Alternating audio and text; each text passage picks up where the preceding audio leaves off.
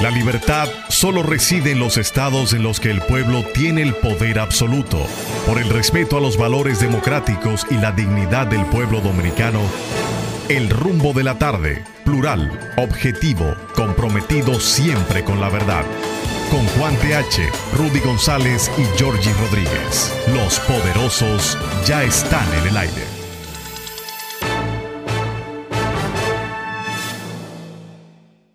Tardes amigos, buenas tardes, gracias por estar con nosotros en Rumba 98.5 FM como cada tarde, de lunes a viernes, aquí para juntos analizar los temas nacionales e internacionales, las noticias del momento, las entrevistas, las eh, eh, opiniones de los expertos, nuestros comentarios y en especial la interacción con todos ustedes que nos acompañan cada tarde y nos dan seguimiento en los temas que discutimos, analizamos y los temas también que ustedes proponen. Buenas tardes, Juan.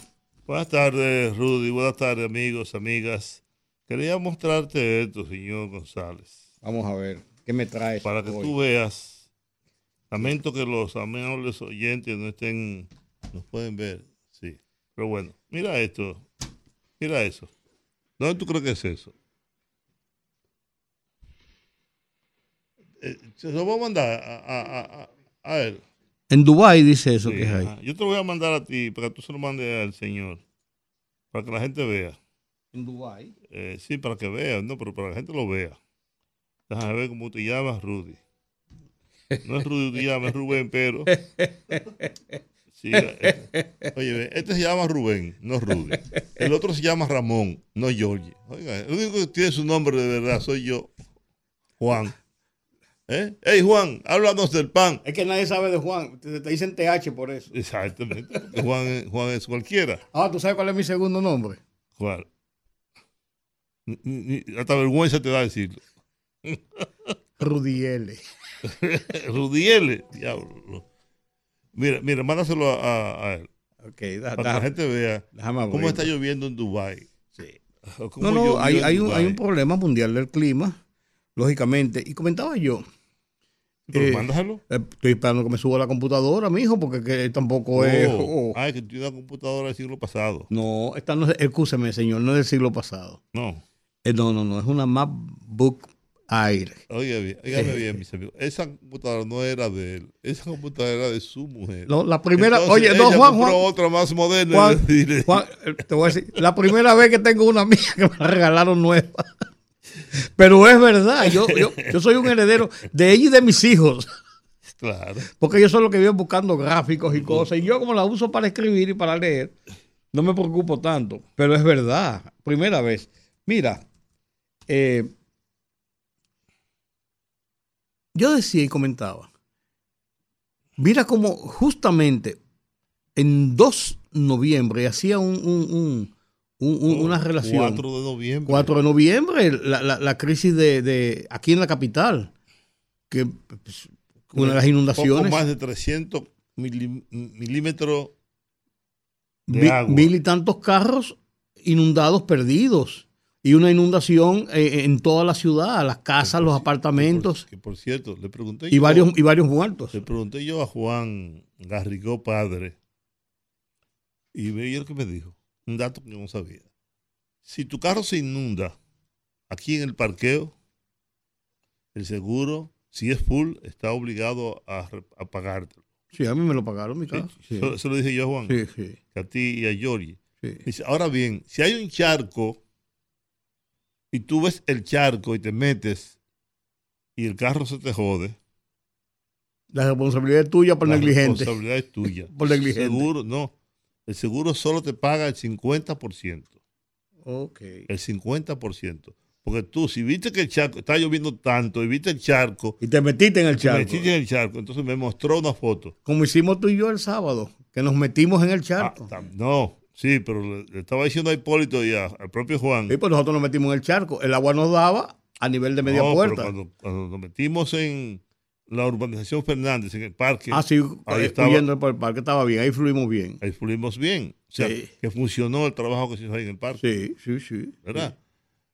Que por cierto, me dice, me está diciendo Juan, que Carolina es un cascabel.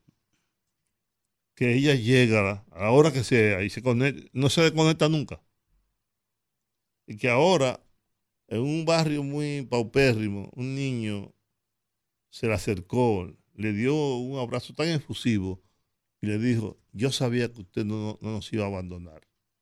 Y llegó a la casa diciendo que solamente ese abrazo. ¿La va a hacer volver a repetir? No, no, no, ah. eso, hombre. No, pues pensé. No, que solamente ese abrazo vale la pena el trabajo que se realiza en ellos. La, la, la, cómo la gente recibe la, ayuda, la solidaridad. ¿por qué tú no me dijiste eso el sábado? Para yo saber lo que hacía con mi jipeta y me metía a cuenta y riesgo. me lo dice hoy. Al contrario, no. Después que pasamos la peripecia. No, no pasamos nada porque nos metimos por ahí. Nos metimos, sí, pero anduvimos un buen trecho en la Charles Sommer, que estaba a nivel alto. De Zully a la esquina, eso ni tanto. No, no, a, la segunda esquina, entramos por la segunda esquina. Y entramos no por nosotros, sino porque vimos un taponazo y todo el mundo devolviendo. Y yo te dije a la izquierda, a la derecha, luego a la izquierda.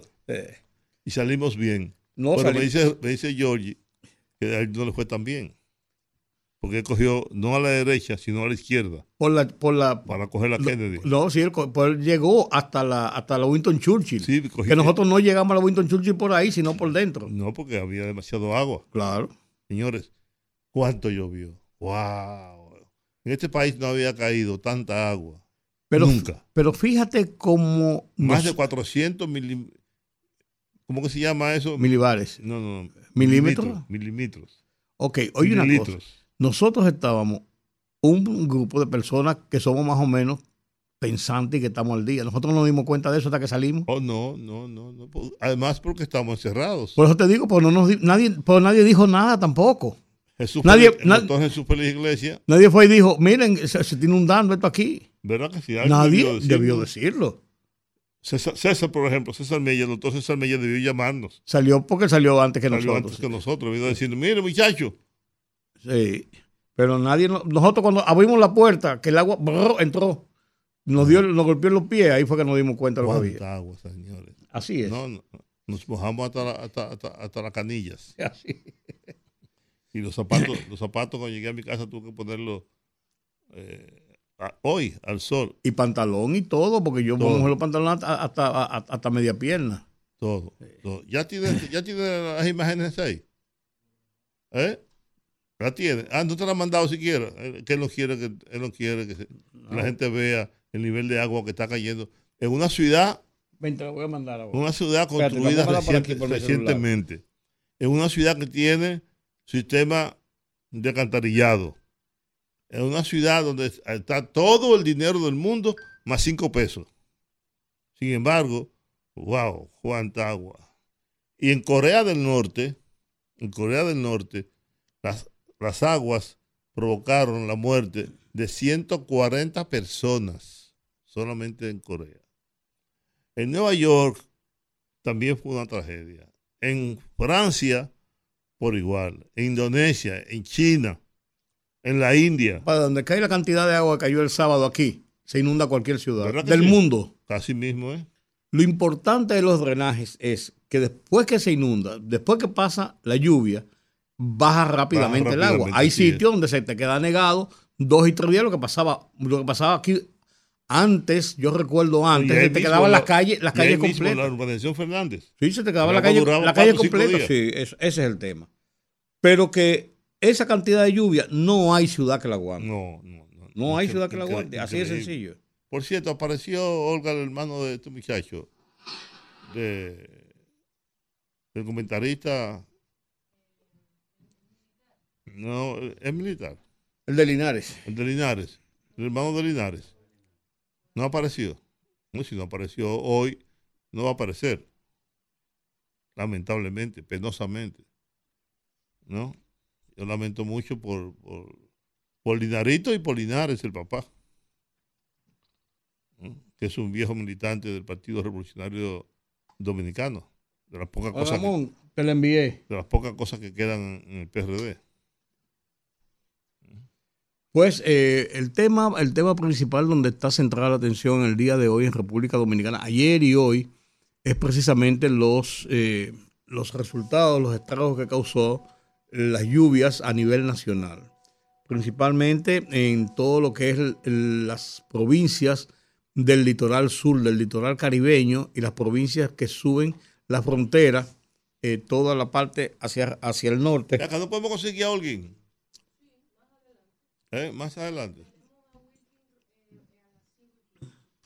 ¿A quién? Aquí yo no veo WhatsApp, mi amor. Yo, no tengo edad para eso. Ah, Wilkin Moreno. ¿Quién es él? Ah, ok. Mira, vamos, vamos a ver, pon un ratito ahí. Eh, las lluvias en Dubái. Míralo ahí, amigos. Mira, esos edificios. Mira, Olga, eso. Wow. Ahí no hizo, no hizo edificio malo. En el desierto. En el desierto. Ojo. Miren eso, miren. Que no es en las, no es en las, en las selvas tropicales. Exacto, buen dato. Sí, porque en las selvas tropicales llueve todos los días y así y más.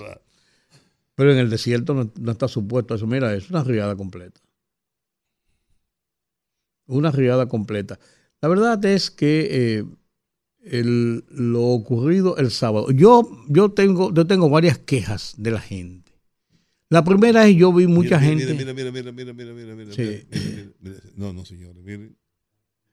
Yo vi mucha gente en los en, lo, en las redes sociales diciendo, mucha gente en las redes sociales diciendo que no se había avisado nada que? no se, que no, no, pues, pues, yo lo vi eso, que no se había ah, avisado nada, que cómo es posible que ahora, después de lo que pasó, se están haciendo reuniones las autoridades de, de emergencia, que cómo es posible que ahora se, señores, desde el martes, lunes o martes, nosotros estamos cantaleteando, por ejemplo aquí, en todos los periódicos, en todos los noticiarios, está cantaleteando el, el fuñido ciclón que venía en vía contraria. Así es. En vía contraria. y por, y por dónde venía, para dónde iba, qué iba a pasar, que si por aquí, que si por allí, que va a llegar. Yo escuché a Gloria Ceballos. Aquí le entrevistamos a Gloria Ceballos. A Gloria Ceballos. A, eh, Francisco Holguín. Méndez habló por todas partes. Y Méndez habló con nosotros y otra gente del COE. Y, y, Holguín. O sea, nosotros, por ejemplo, nosotros día por día hablábamos del tema. Y todos los medios o sea, el que no se enteró fue porque no le dio la gana. Además, estaba hablando de la cantidad de lluvia que iba a traer ese fenómeno. Incluso yo le pregunté el día a Gloria Ceballos. Pero yo veo que el cono que se está trazando es más para Haití que para acá. Y entonces, ¿cómo que esa, esa lluvia va a llegar hasta la capital? Y dijo ella, es que el campo nuboso, entonces dio la explicación del campo nuboso muy fuerte, muy grande, bla, bla, bla, bla. Entonces, no es posible que se quejen de eso. Y lo otro es, y lo otro es el tema de politizar la desgracia que pasó en el, en el paso a desnivel.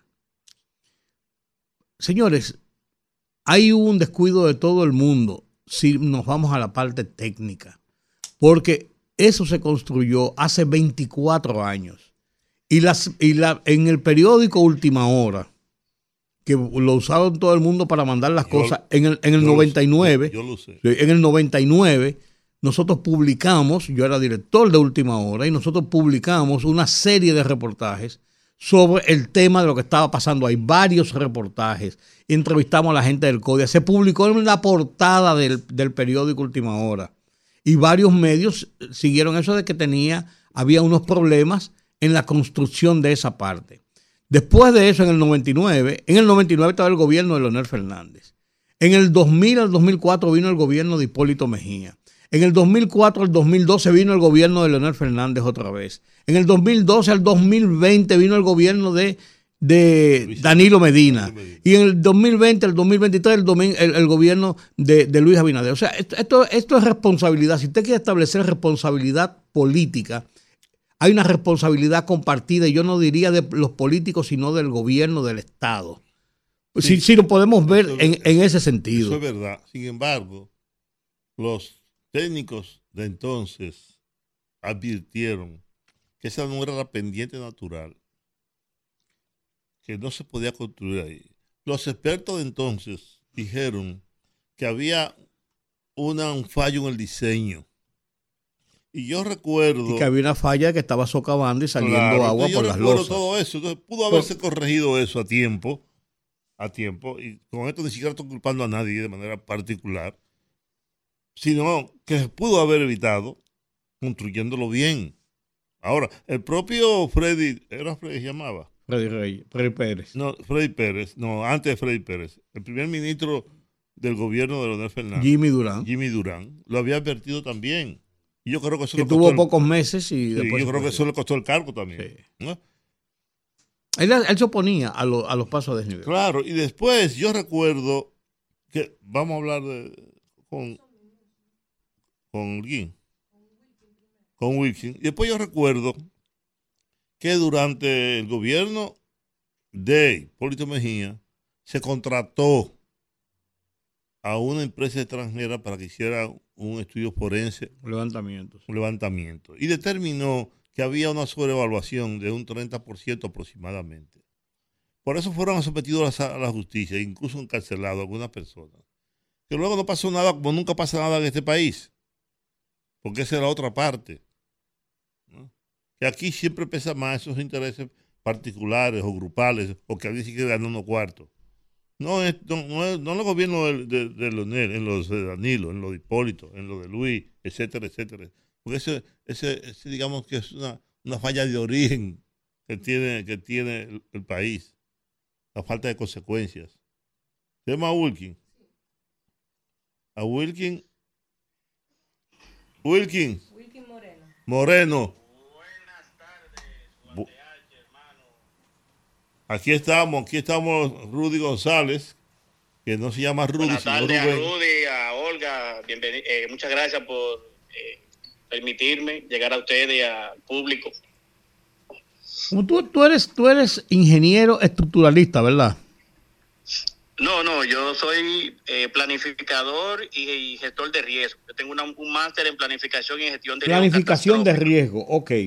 Eh, ahora se está debatiendo el tema de que, y estábamos conversando Juan y yo sobre ese tema. Yo recuerdo que cuando yo era director de Última Hora, 1999, publicamos una serie de reportajes, de trabajos incluso en la portada, sobre algunos problemas que se indicaba que tenía el, ese paso a desnivel precisamente en esas partes de algunos problemas estructurales que tenía algunas cosas. Entonces no se hizo nada desde allá aquí.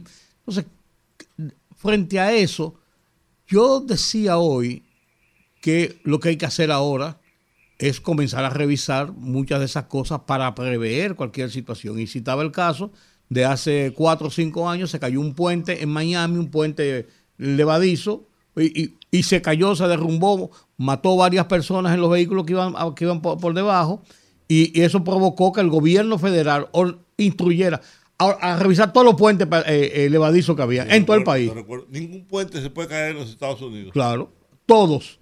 Se cayó un avión y se determinó que era un tornillito que tenía que ser zafado y pararon todos los aviones lo dejaron en tierra. O sea, porque eh, de, de ese, de ese mo- de No, ese no, modelo, Todos los aviones de ese, de ese modelo, lo, pararon en tierra. Hasta que no me resuelvan eso y se, se compruebe que ese pues, se resolvió. Porque eso es lo que hay que hacer. No, por eso cada vez que se cae un avión, que hay un accidente, una comisión de expertos, así como dices tú, de riesgos, de expertos, van y determinan por qué razón se cayó ese avión.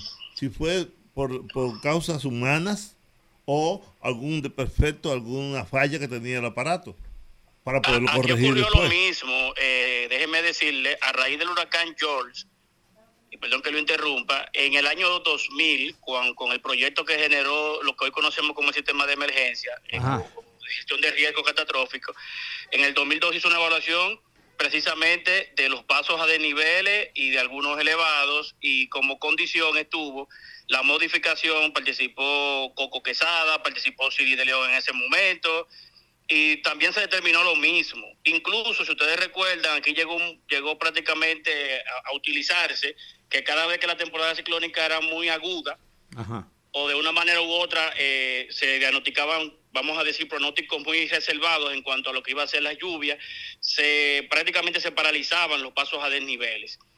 Y sin embargo, al pasar del tiempo, en el cambio, vamos a decir, de gobierno, eso se fue perdiendo, porque hay un problema de que en el país las autoridades no le dan seguimiento ni a los informes ni a la característica de sistematización que los técnicos sugieren, porque aquí ya sabía eh, en varias ocasiones hay muchos informes que determinaban que tenían que reforzarse los pasos a desniveles en cuanto a esa situación.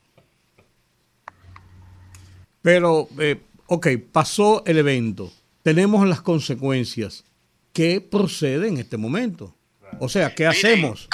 Eh, aquí, hay, aquí hay un seguro paramétrico registrado, hay, hay seguros paramétricos, aquí hay un Fondo Nacional de Prevención, Mitigación y Respuesta que contempla ante estas condiciones catastróficas el utilizar ese tipo de fondos.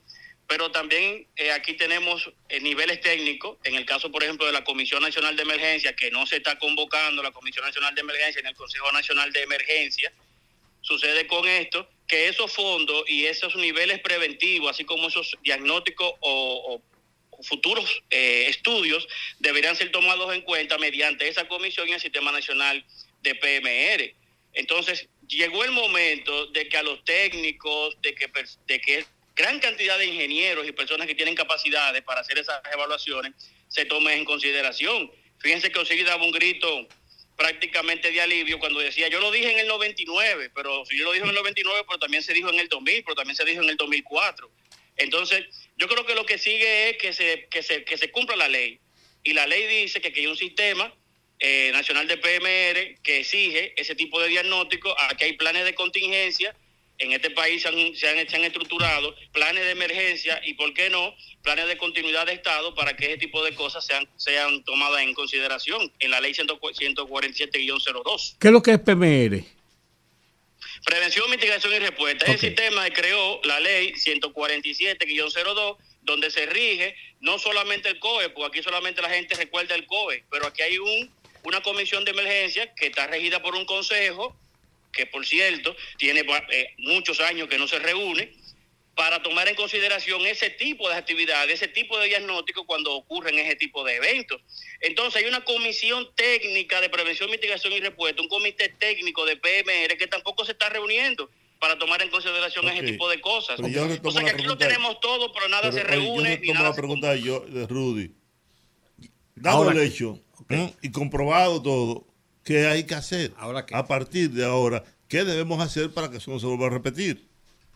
Bueno, a través del comité técnico, Obras Públicas, que forma parte, y todas las instituciones deben ahora conformar un diagnóstico para nosotros, a través de ver qué tipo de recursos se va a implementar y qué tipo de precaución en lo adelante, porque primero hay que tomar medidas de mitigación, porque no son ni uno ni dos los, los pasos a de niveles. Y más adelante, entonces, con los técnicos que se cuentan, poder realizar cualquier intervención para mitigar eh, posibles daños en otras en otros eventuales eh, eventos es, muy, es, muy, simple es muy simple desde mi punto de vista. Lo que hay que hacer es como decía Rudy revisar todos los elevados hacer un diagnóstico sobre todos todos no uno no todos incluyendo lo que se están construyendo ahora. Todos todos ¿no? verlos esa comisión que tú señalas, ¿no? activarla, que me hagan un diagnóstico de todo y que inmediatamente se corrija todas las fallas que haya que corregir. Y además, nosotros tenemos un problema. Nosotros mostramos las imágenes de lo que estaba pasando en Dubái, pero eso mismo ha pasado en todas partes con el cambio climático. Y lo que decía, lo que decía Rudy es cierto. Con todo el agua que cayó aquí, con todo el agua que cayó aquí, más de 400 milímetros de metro cúbico cuadrado. Oye, con toda esa agua, no importa cómo estuviera la ciudad con los alcantarillados, se iba a inundar. Claro. 16 pulgadas. Más de 430. Sí, entiendo que los drenajes de una forma u otra en el país respondieron porque ya a las 5 o 4 horas el país no tenía ningún tipo de inundación en el Instituto Nacional. Es referencia a eso. Ninguna ciudad aguanta eso en el mundo.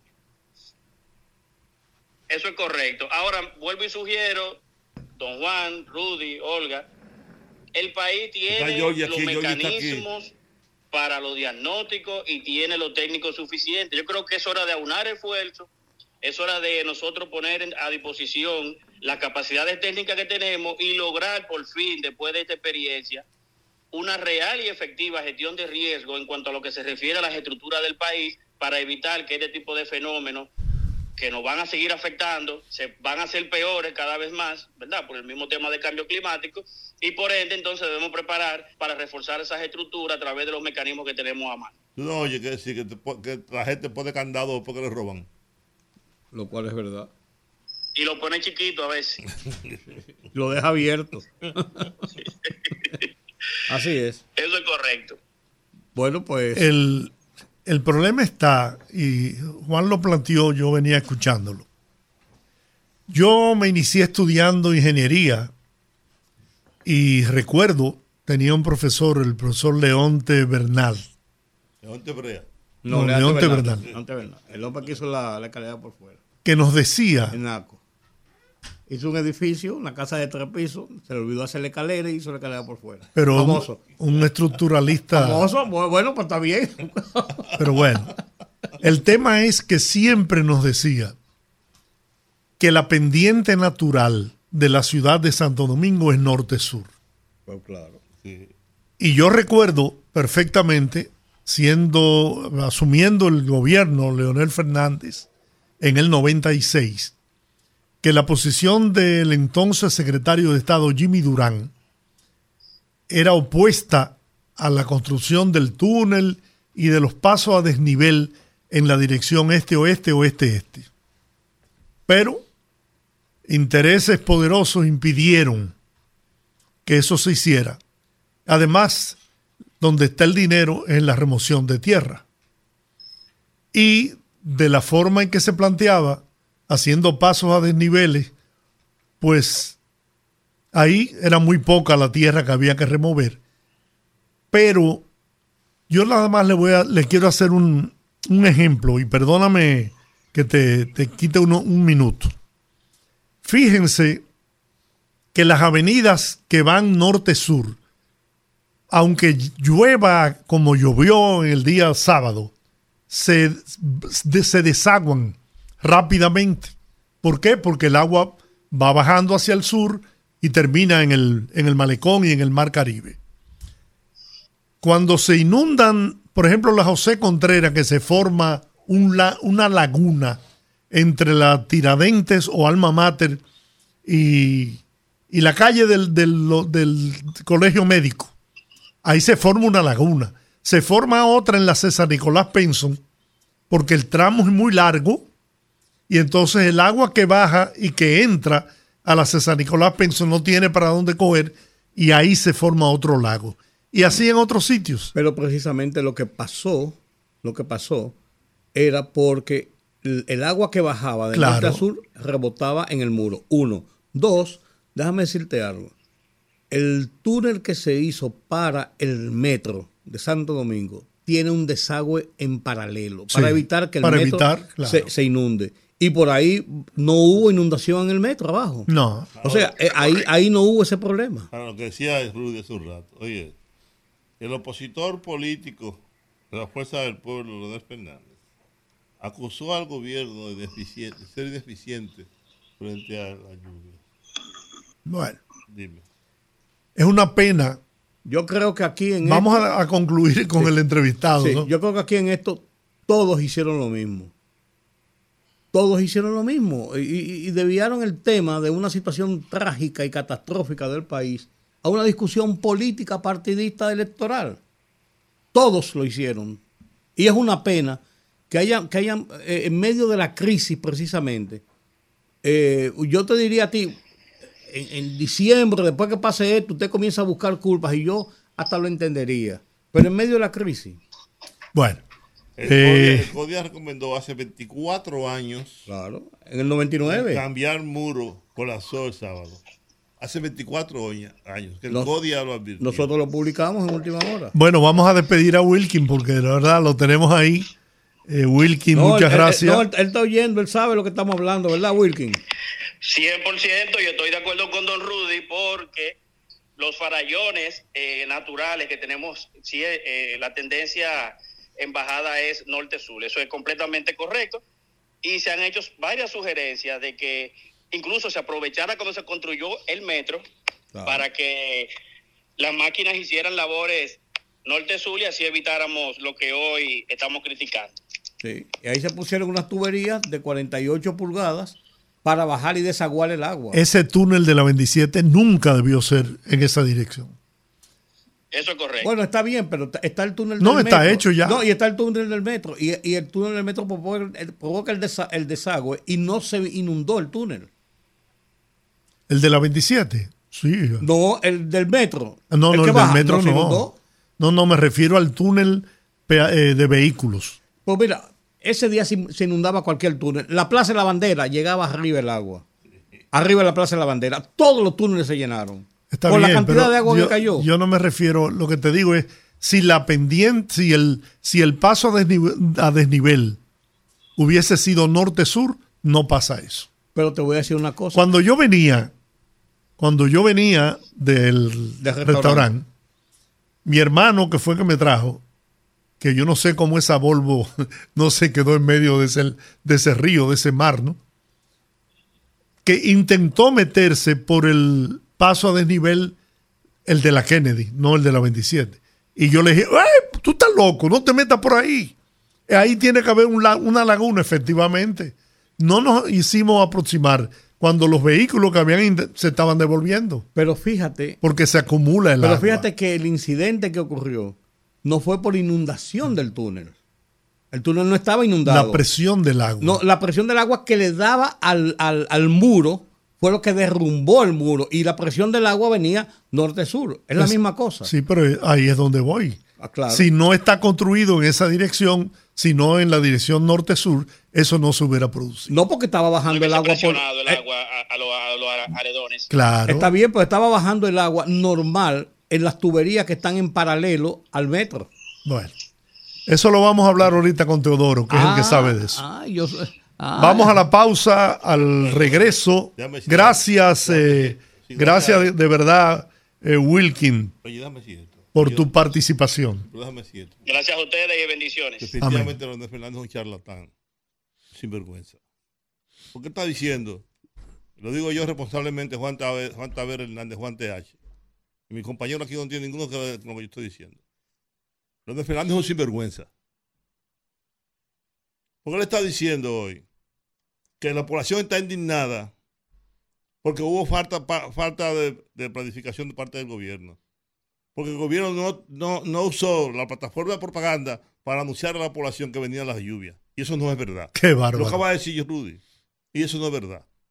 Las autoridades informaron con bastante tiempo a la población de que la lluvia iba a caer. Desde el lunes, iba a caer muchas lluvias. Del lunes pasado se está diciendo. No, y querer, querer echar lodo sobre el general Méndez también. No, es un charlatán, porque eso no es verdad lo que está diciendo. Y además, él es el responsable de que, de que, ese, de que ese túnel colapsara al fin de cuentas.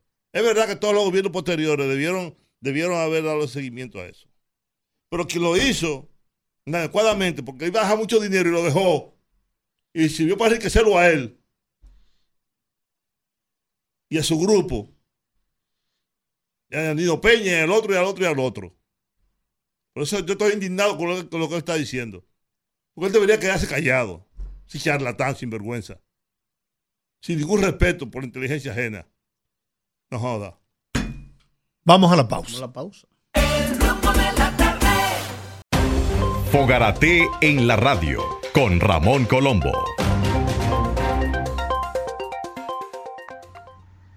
Se titula Para entendernos bien, si los líderes políticos dominicanos tuvieran buenas relaciones con sus similares haitianos, si tuviéramos organizaciones no gubernamentales actuando con la diáspora haitiana, si tuviéramos actividades frecuentes con artistas, académicos e intelectuales haitianos, tanto aquí como allá, si se dieran intercambios deportivos y gremiales entre los dos países.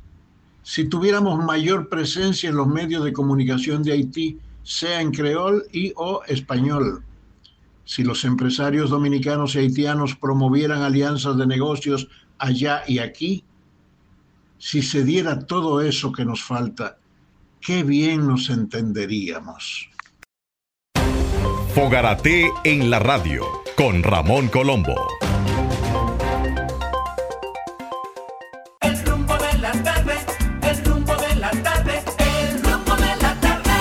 Señor Jorge Rodríguez se había excusado en el día de hoy porque tenía una cita médica. Así y él vino saliendo de la cita médica para acá y me dijo cuando llegó aquí, yo pensé, Georgie, pues tú tenías miedo de dejarme solo en el programa, no. Me dice, no es que yo no podía perderme esa entrevista Así con el embajador de Israel. No, me, lo dijo y yo dije, que bueno, pues... Eh, embajador de Israel acreditado ante la República Dominicana, Racian Abu Rukun. Sí, Abu Rukun. Sí. Qué bueno. Bueno, bueno eh, bienvenido a esta eh, empresa radiodifusora y la pregunta inicial es obligatoria. Y primero uh, quería expresar nuestra solidaridad con los, todas las familias en este, este evento tragedia aquí en, en, en República Dominicana así como nosotros también nos solidarizamos en su momento con, la tragedia, que, vivió Israel. Que, vivió Israel cuando comenzó esta, desgracia de, actual. Sí, sí, sí, claro. Bueno. Porque de eso se trata, los pueblos hermanos. Sí, le, le decía que hay una pregunta obligatoria. El mundo reconoce los organismos de seguridad y de inteligencia de Israel como, si no el mejor en el mundo, está entre los mejores del mundo. Sí. ¿Cómo se explica que Israel fuera sorprendido por el grupo terrorista Hamas ese día negro que llenó de luto y de sangre al pueblo israelí, y no solo al pueblo israelí, sino también al hispanos, latinoamericanos, norteamericanos, de todas las nacionalidades que estaban en ese momento. en especial, yo le añado esa pregunta, un día de Yom Kippur y de Sabbat, que allá tenían una experiencia de qué había pasado con un Yom Kippur y Sabbat, precisamente.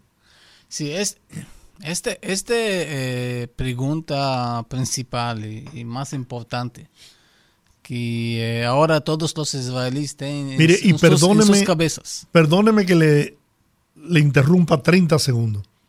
Estuve leyendo un cable internacional en donde el hijo del primer ministro israelí, Netanyahu, cuestiona esa situación, que no se explica cómo y, y llama a una investigación profunda sobre cómo los organismos de inteligencia y seguridad fallaron ese día. Sí, eh, em, este, esta pregunta es eh, muy importante y más importante eh, que todos los israelíes tienen en sus cabezas en estos momentos. Cada día tenemos, tenemos esta pregunta, pero hasta este momento, 7 de octubre, después de este ataque brutal de, Hamas y con eh, eh, resultados eh, duros, más de, de 1.400 muertos y asesinados en manera muy brutal que no vimos en el pasado. Hasta este momento todas las fuerzas de defensa de Israel están trabajando para defender Israel y en este momento estamos eh, atacando en Gaza eh, muy fuerte eh, para eliminar esta amenaza de, de, Hamas en, Gaza. Y ahora no tuvimos tiempo para investigar este, tener esta investigación serio sobre este, este pregunta, esta cuestión. ¿Usted sabe por qué? Y ahora, ahora, ahora pero, pero también tenemos todos los sistemas de, seguridad eh, funcionaron en este día. Este, también eh, Iron Dome, por ejemplo. Porque en este día tuvimos más de eh, mil eh, cohetes y misiles en este día. Iron ah, no, no tenemos muertos y en eh, cohetes y, misiles. Casi todos los muertos en Israel fueron asesinados por los terroristas que infiltraron entre Israel. Y ahora la, tecnología y los sistemas de, seguridad de Israel funcionaron. el mecanismo de defensa antiaérea, ¿no? Sí, de al- contramisiles. Sí, contra misiles fun- funcionó eh, eh, muy, muy buen. Pero Bueno, usted sabe pero- por qué. Pero a, a parte de este eh, cosa o pregunta, podemos hablar sobre la concepción. No, pero usted sabe por qué le hago la pregunta, embajador. Porque se ha diseminado por el mundo el quizás una especulación, ¿no? El que existe la posibilidad de que se hicieran de la vista gorda para tener una justificación de cómo atacar a, a Hamas en la zona de Gaza. O sea, la, otra, la otra especulación como, es- como con- conspiración. La otra, la otra, eh, la otra explicación también que se da No, es no, que no. Era, eh, ese ataque fue para tratar de No. evitar la- las negociaciones con Saudi Arabia y, y- Israel. Y ahora no gobierno en el mundo puede tener este risco, risco de, de tener este escenario eh, porque después también eh, tal vez eh, tenemos eh, implicaciones políticos muy fuertes y ahora ahora no este a, a la parte del problema yo pensemos ahora después de esta guerra eh, claro que vamos a tener a, a investigación muy se- serio en este esta pregunta. Pero parte, parte de esta pregunta ha conectado de la concepción de Israel. Este también fue el problema en, en Yom Kippur, en la guerra de Yom Kippur. Sí. Que la, la concepción fue que Egipto no va a eh, atacar Nunca eh. Israel Sí. y tenemos la, la inteligencia, las informaciones de, de inteligencia, pero la concepción de los líderes en estos momentos en Yom Kippur fue Que Egipto que no iba a atacar. Egipto no, no va a atacar. Sí. Y Egipto y Siria ataca- atacó. Y ahora, ahora también los últimos años con, o meses eh, con eh, Hamas, tenemos más proyectos eh, económicos, más, eh, eh, más palestinos en- entraron a trabajar en Israel. Y la concepción fue que este es proceso, este proceso de, de cooperación económico, tener esta atmósfera de, de paz, que eh, Hamas y los palestinos en Gaza tienen eh, eh, beneficios económicos y, eh, y no, no va a eh, atacar. Y también eh, los últimos ah, ah, ho- horas antes de ataque, eh, nos tenemos en, la prensa de Israel que, tuvimos informaciones sobre movimientos y otras cosas en otro, otro lado, pero la concepción fue que jamás si atacó, va a atacar con 15, 20 terroristas, no eh, 3.000 terroristas. Y claro, ahora no sabemos que jamás preparó este ataque por eh, muchos, muchos meses con miles de terroristas, que muchas eh, eh, armas y también te- tenemos este eh, los túneles que, los tú- que han tú- construido. Sí, los túneles eh, entre, entre Gaza. Eh, cientos de kilómetros de túneles que tienen abajo de, de, De de los Gaza, abajo de hospitales, escuelas. Este eh, fue ataque eh, preparado eh, muchos, muchos, eh, Mire, mucho- embajador, mucho, yo- tiempo, mucho tiempo. Perdóname, Rudy, que yo me solidaricé y me solidarizo con el pueblo de Israel ante un ataque tan, Gracias. tan bestial, tan criminal, Sí, tan horrendo. sí, Y entiendo perfectamente que Israel estaba en el derecho y en la obligación de dar respuesta a esos terroristas. Pero, me pregunto, no hay forma de que esa acción militar contra Hamas evite la pérdida de vida, la muerte de ciudadanos inocentes, porque, y lo han dicho, la autoridad palestina lo ha dicho, jamás no representa a la autoridad palestina, pero están muriendo miles de ciudadanos inocentes. Y usted me dirá, bueno, están siendo utilizados como escudo, pero frente a la tecnología de Israel, no hay otra forma de tratar de destruir jamás que se lo merece sin tener que cegar la vida de miles de ciudadanos inocentes? Eh, muy, muy, buena pregunta. Uh, y nos, nos, salimos Gaza en 2005. Salimos en, en, Gaza en 2005. Este fue como proceso de, paz o compromiso con, con los palestinos.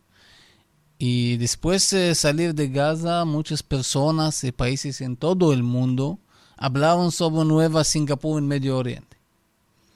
Y ahora, en 2007, eh, Hamas controló eh, eh, Gaza.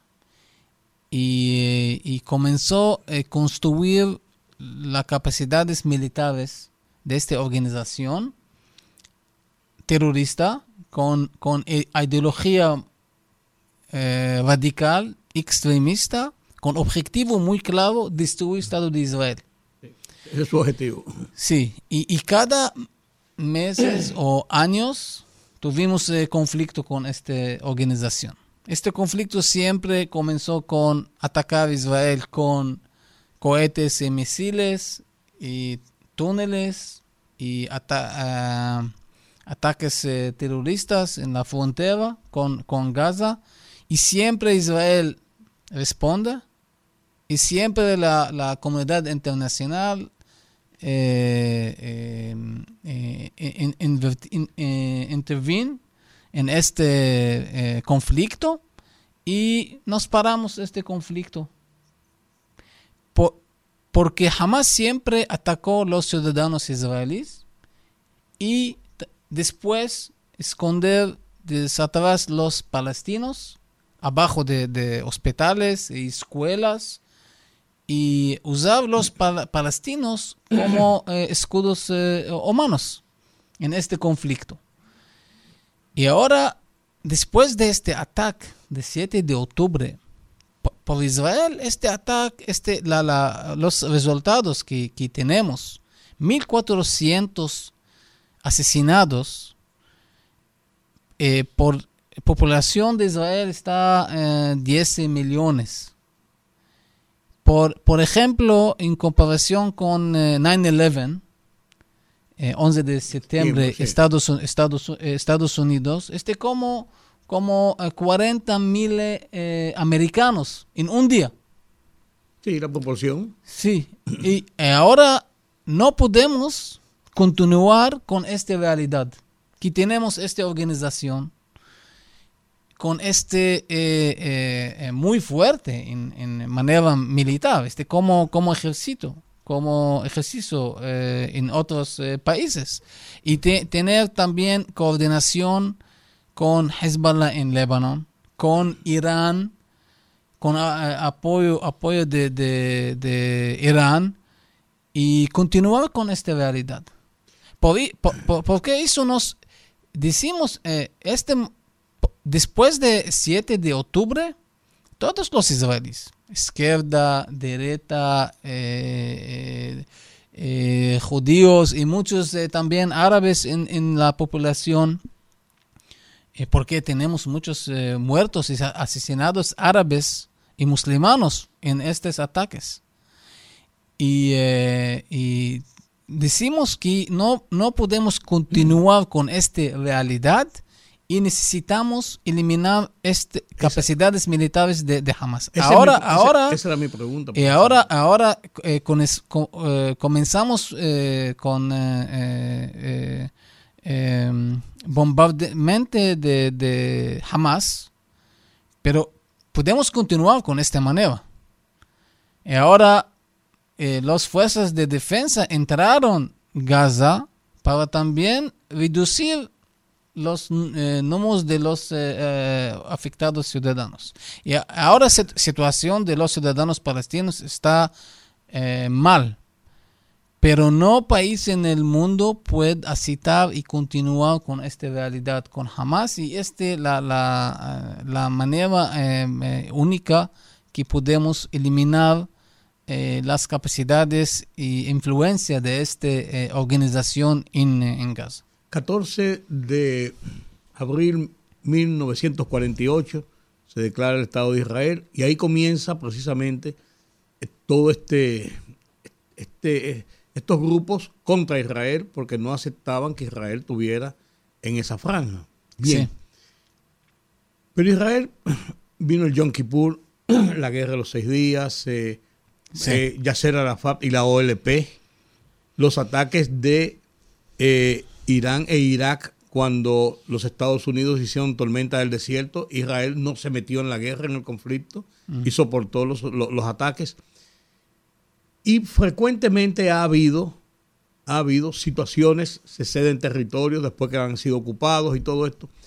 Pero la ofensiva de ahora sobre Hamas parece una toma de decisión definitiva de acabar con todas las células terroristas que haya no solamente ahora mismo en la franja de Gaza, pero también ahí está Hezbollah, ahí está la gente de Cisjordania, hay muchos otros focos terroristas. Es una decisión del Estado de Israel de acabar con los focos terroristas en su entorno.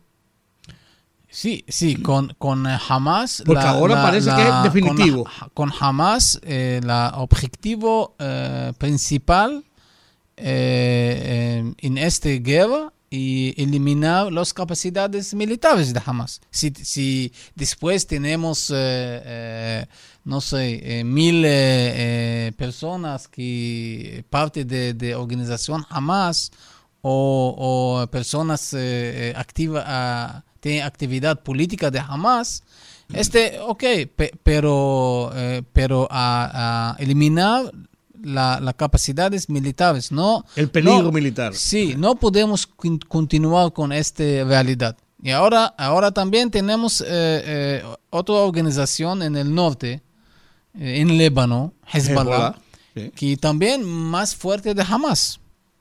Y, y no sabemos y ahora tenemos. Ellos como que respetan un poco, más al ejército judío. Ellos como que lo respetan un poco más al ejército judío porque cuando ellos intentaron ahora fue, fue muy duro la respuesta. Sí. Ahora, ahora tenemos eh, incidentes y eh, ataques de, esta organización contra las fuerzas en el norte. Y ahora estamos preparados. Si, si esta frontera es también, eh, nos vamos eh, también a atacar muy fuerte y eh, eh, lamentablemente el Líbano va a también sufrir mucho. Y, y ahora este importante también lo, lo hablar sobre el tiempo de este ataque. Porque en los años de noventas, después de acuerdos de paz de Oslo con la autoridad palestina, también jamás eh, eh, eh, tuve muchos ataques terroristas contra israelíes. Los, con la, restaurantes, cafés y también mm. cientos de israelíes, ciudadanos de israelíes, y para parar este proceso de paz con los palestinos. Y ahora, en los últimos años, después del proceso de acuerdo de paz Abraham, con eh, UAE, de Emirates y Bahrein y eh. En los últimos meses también hablamos mucho sobre la, la proceso de paz con eh, eh Arabia Saudita. Que, este, estaba, este, estaba, a punto de firmarse un acuerdo. Sí, acuerdo de paz de Israel con Arabia Saudita, este, cosa que puede mudar. Muy importante. La, la Medio, Medio Oriente. Y ahora, eh, eh, yo, yo, nos, sabemos que jamás no, no quería, no gusta este proceso, este acuerdo. Y también este tiempo atacar en estos momentos también para parar este, este proceso. hubo un artículo muy famoso del New York Times que recorrió el mundo y se hizo famoso porque es una radiografía del escenario de guerra cuando Yasser Arafat y la OLP estaban en el Líbano, que Israel decidió sacarlos del Líbano y el artículo comenzaba diciendo que mientras los tanques corrían hacia la frontera del Líbano, en las Naciones Unidas le decían a, a Israel que parara. Israel le dijo, paren ustedes allá que nosotros tenemos un objetivo delante. ¿Cómo ustedes entienden? Y ahora veo otra vez de nuevo el choque de Naciones Unidas y de su secretario general, Antonio Guterres, con Israel, con el Estado de Israel, con el gobierno de Israel, que ha sido muy contundente y le ha dicho, así no, nosotros sabemos lo que estamos padeciendo y sabemos lo que estamos haciendo. ¿Cómo ustedes ven que la comunidad internacional ha reaccionado? Ya no solamente la gente que dice que aquello, que los asesinatos, sino la comunidad internacional como tal. Sí, y, este también es muy muy importante por Israel eh, tener este apoyo de eh, comunidad internacional en esta guerra. Y siempre eh, Estados Unidos, gran amigo de, de, Israel, y recibimos eh, apoyo grande de, de, presidente Biden. fue allá.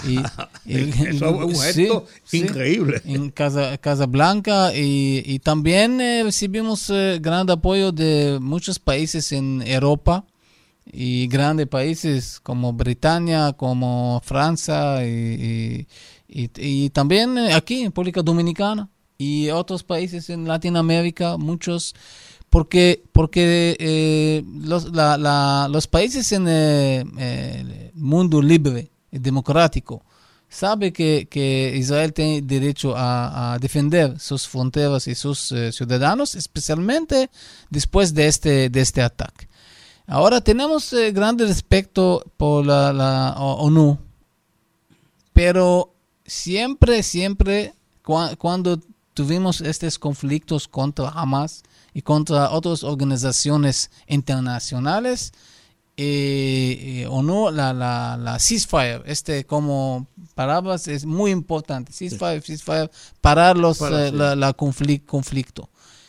Y nosotros decimos que después de 7 de octubre es, no podemos parar porque tenemos 240 secuestrados eh, eh, incluir bebés y eh, niños de, de, tres años, de bebé de, de, nueve meses, ahora de diez meses, edad de este, este bebé, secuestrado en Gaza.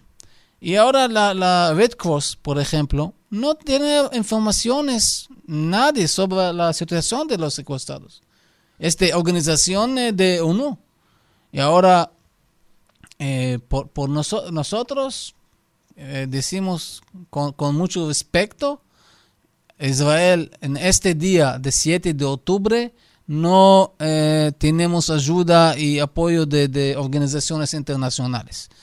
Y, no podemos, ahora tenemos decenas de miles de los ciudadanos israelíes que salieron al de Israel y no, no pueden regresar a sus casas destruidas, casas destruidas, y, eh, eh, no, no pueden regresar a sus casas antes de eliminar de esta amenaza de, de Hamas. Y, y, y, ahora muchos también eh, tienen preguntas sobre la, la situación de, de, de, paz o pacífico. Con las organizaciones como Hamas no podemos hablar sobre paz. Eh, porque esta organización, eh, también los líderes eh, dicen muy claro, nos queremos destruir, destruir el Estado de, Israel. Y un líder de Hamas dice que este 7 de octubre va a volver dos o tres y diez y millones de veces hasta destruir el Estado de Israel. Por eso no, no podemos hablar sobre paz, sobre acuerdos con las eh, organizaciones.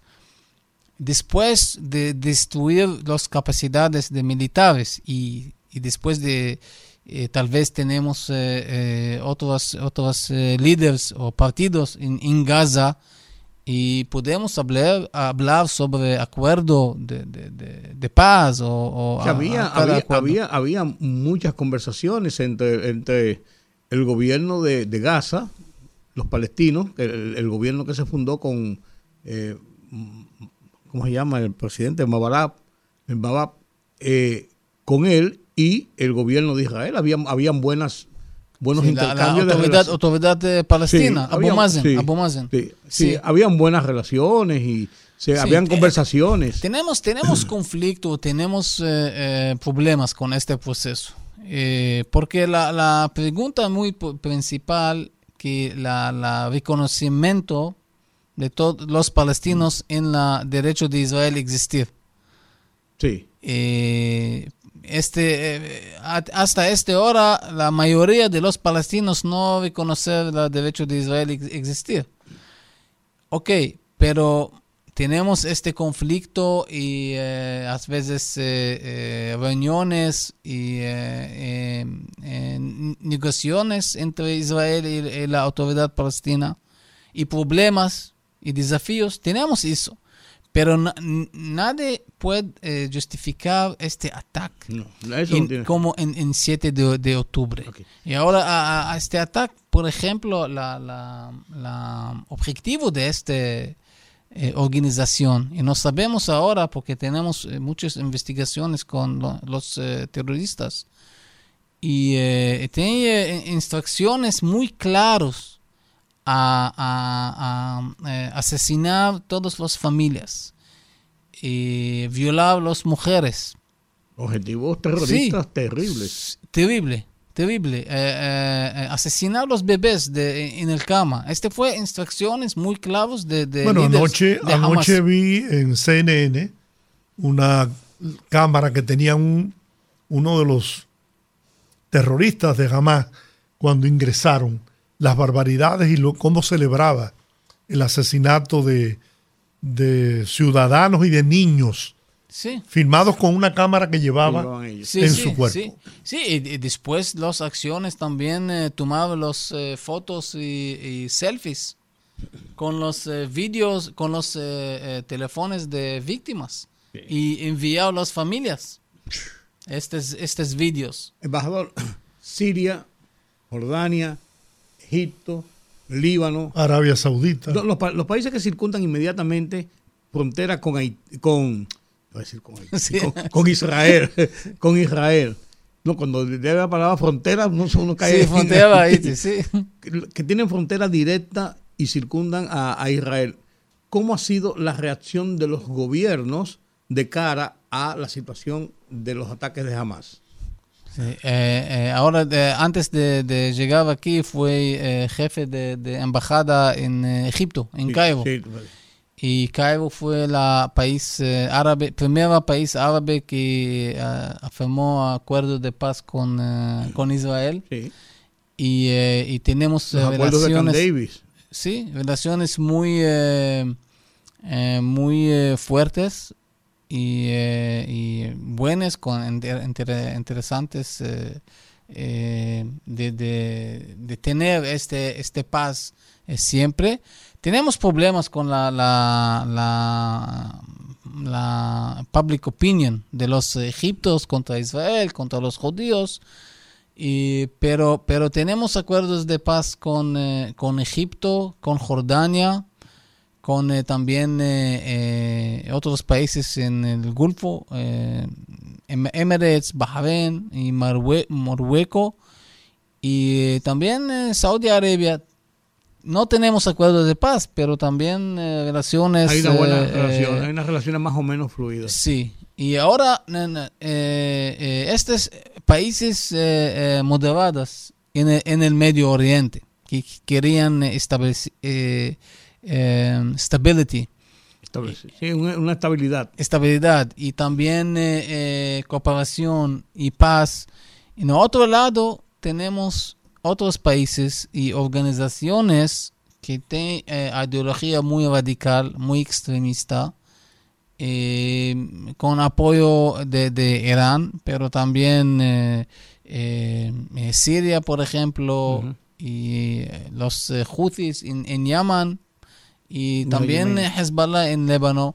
Si querían otra, otra cosa, siempre hablar sobre destruir el Estado de Israel. Y Qatar, que allí dicen que operaba la, la cabeza política del grupo de Hamas operaba en Qatar. Sí, eh, Qatar es eh, país que tiene también relaciones con, eh, con Hamas, y, pero ahora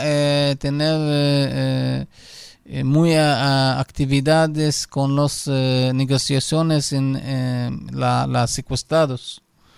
Y, la liberación de los secuestrados. Sí, liberación de los secuestrados y Qatar y, Egipto también. Perfecto. Eh, eh, sí, este, ahora nos, siempre Israel quería tener eh, acuerdos de paz con los países árabes en, en el Medio Oriente y también con los palestinos. Pero a, cosa muy, muy importante, principal, reconocer el derecho de Israel a existir. Y no, no podemos eh, tener paz con eh, organizaciones o países que hablan sobre eh, la, la, destrucción del Estado de Israel. ¿Cómo ha sentido la Embajada de Israel, el pueblo de Israel, el, embajador de Israel, la reacción de República Dominicana y em, la parte política, pero también en la parte estructural, ideológica, con todo esto que está pasando ahora el pueblo de Israel?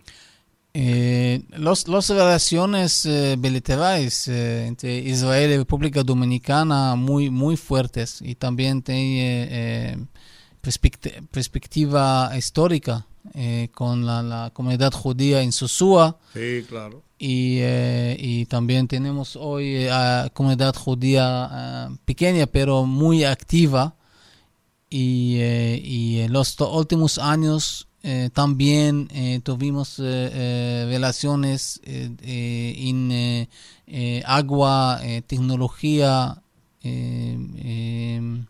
agricultura y, también tenemos hoy más turistas israelíes que visitan República Dominicana y, queremos fortalecer las relaciones y,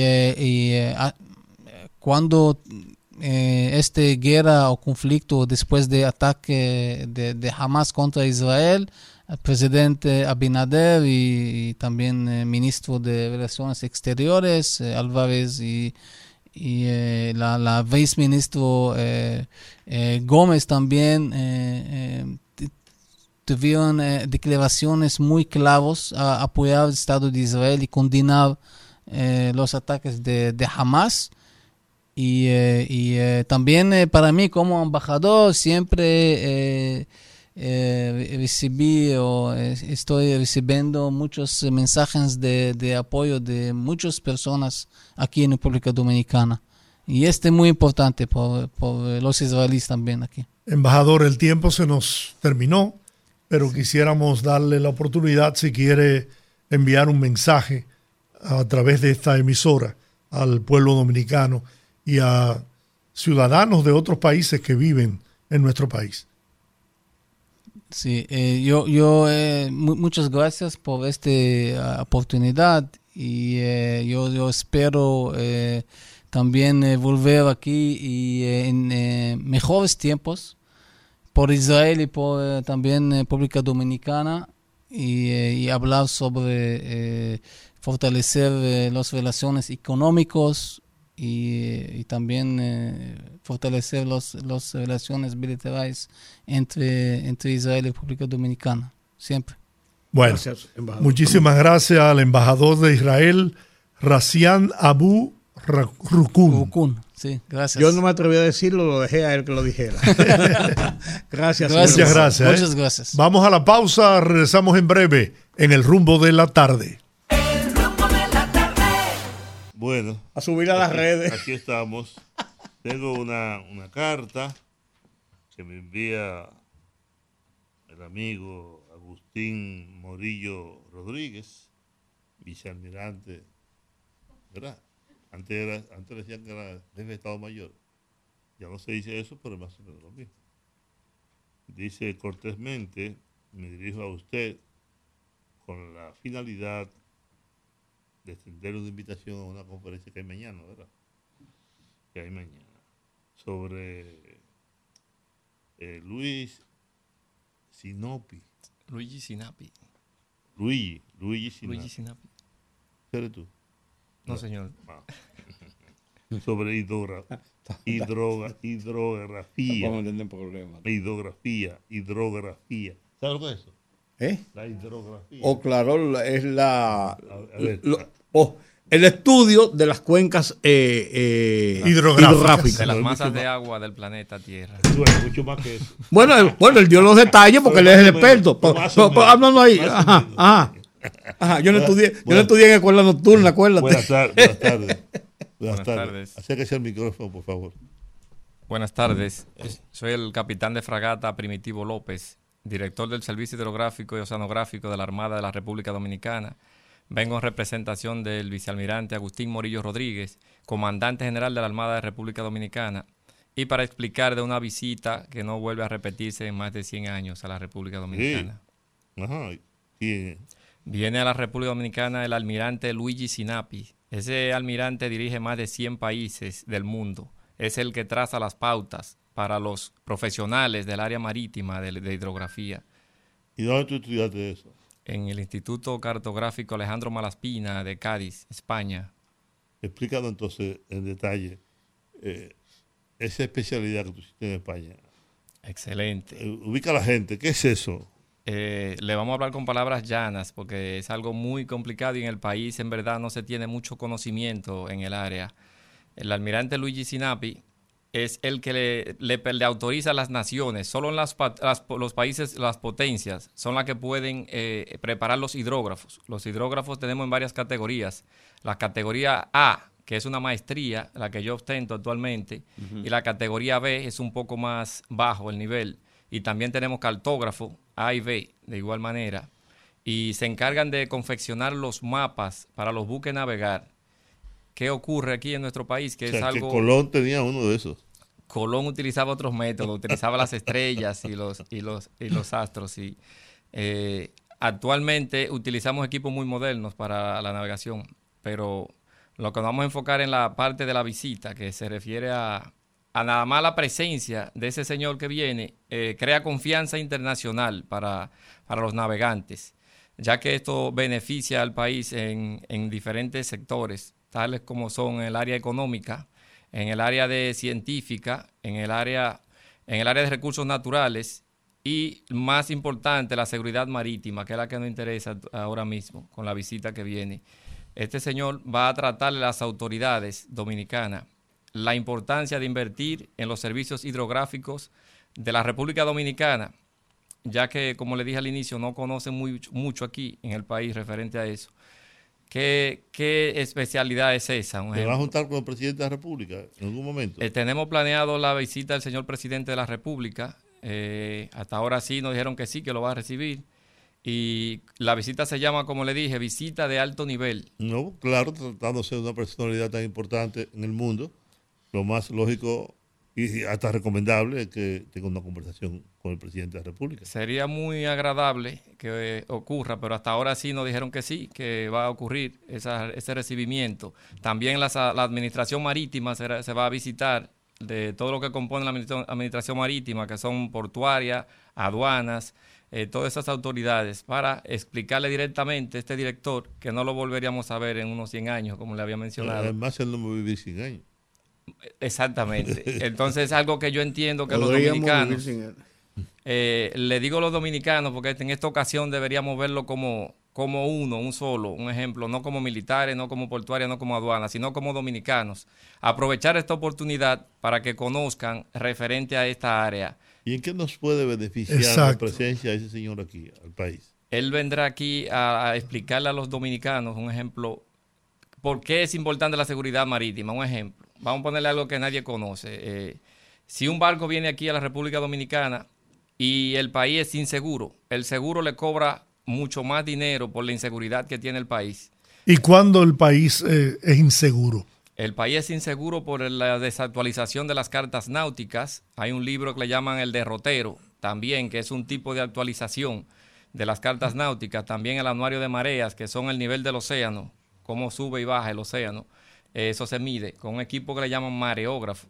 Uno determina ese, ese nivel y, se llama eh, la, el nivel del mar se determina con, el, equipo que se llama mareógrafo. Eh, con eso uno determina algo que le llaman el cero hidrográfico, que es el nivel... Una, pregunta tonta.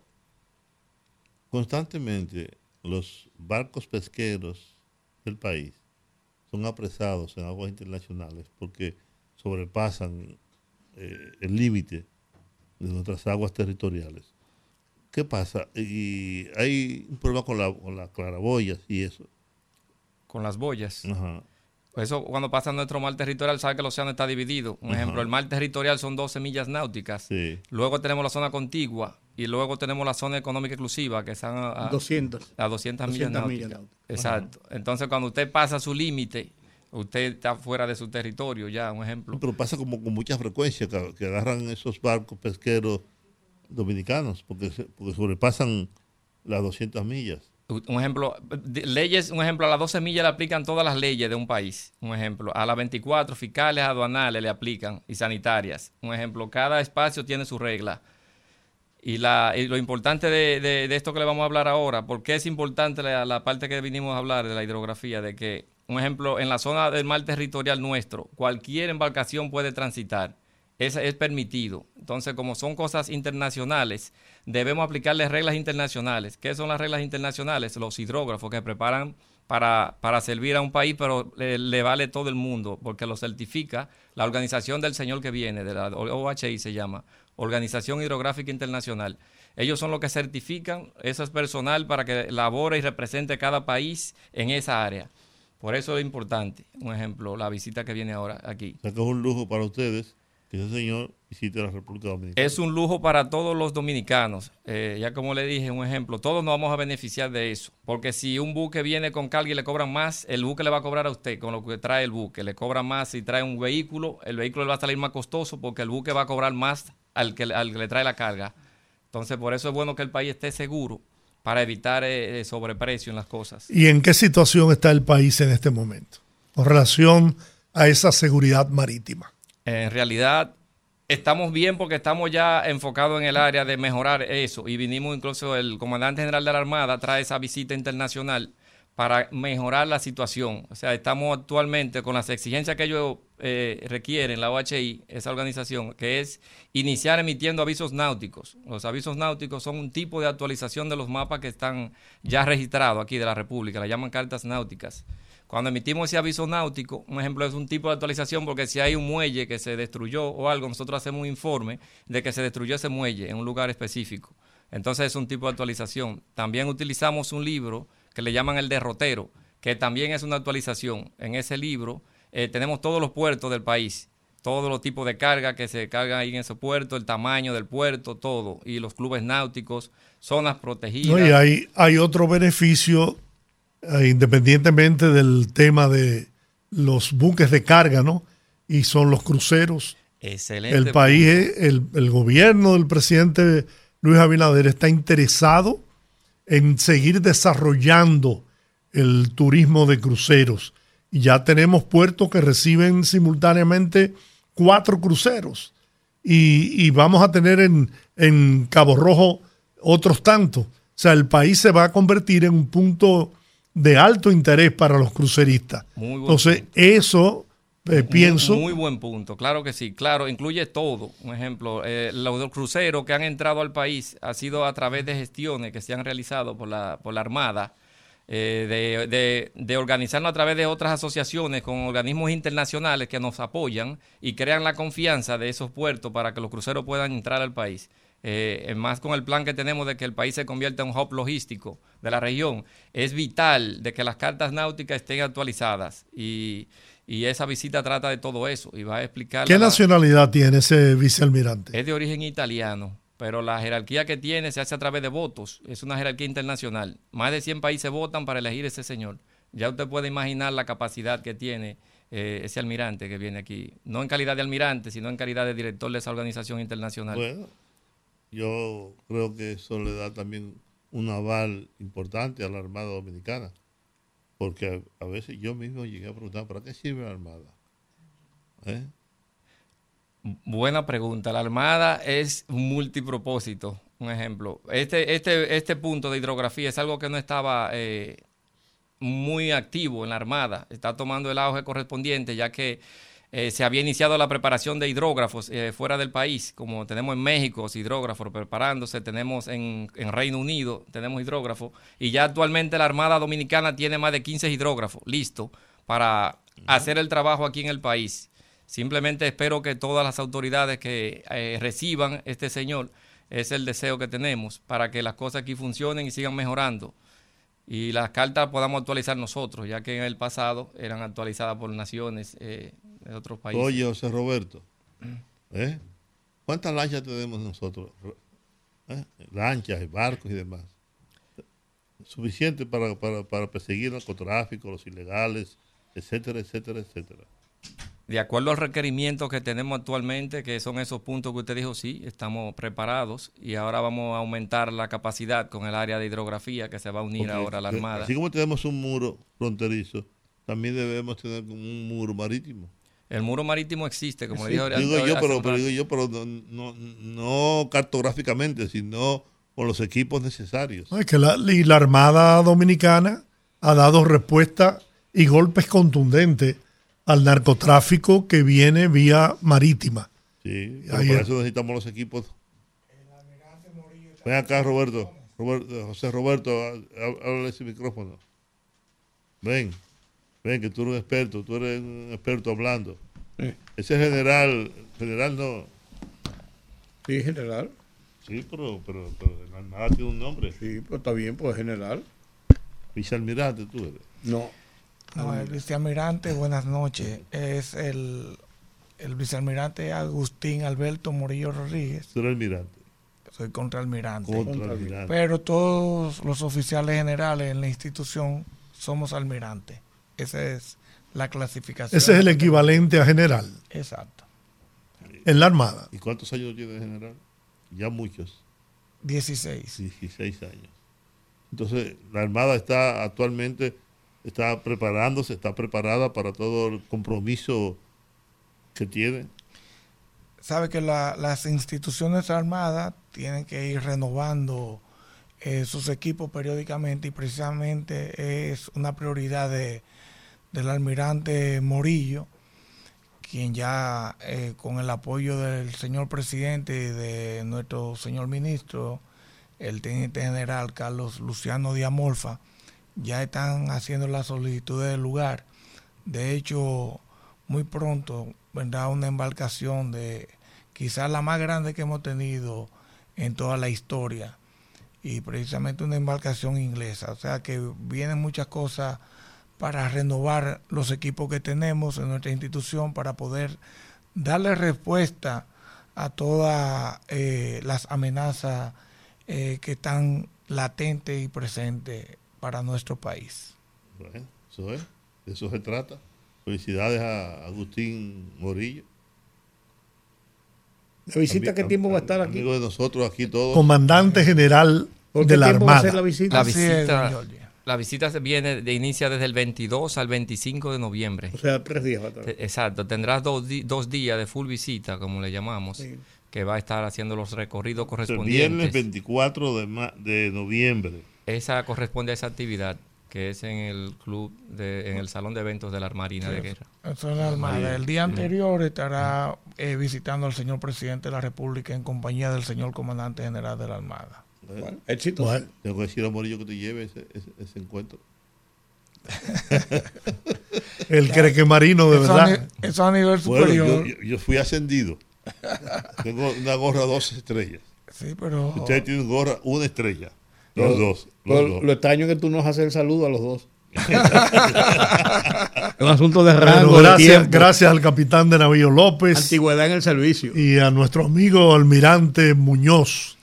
Un hombre. José Roberto Muñoz Monción.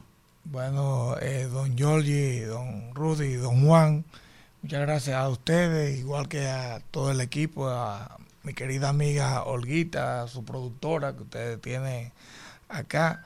Gracias por la oportunidad de que nuestro capitán de fragata, Primitivo López, venga a transmitirle esta noticia con respecto a tan importante visita para el país.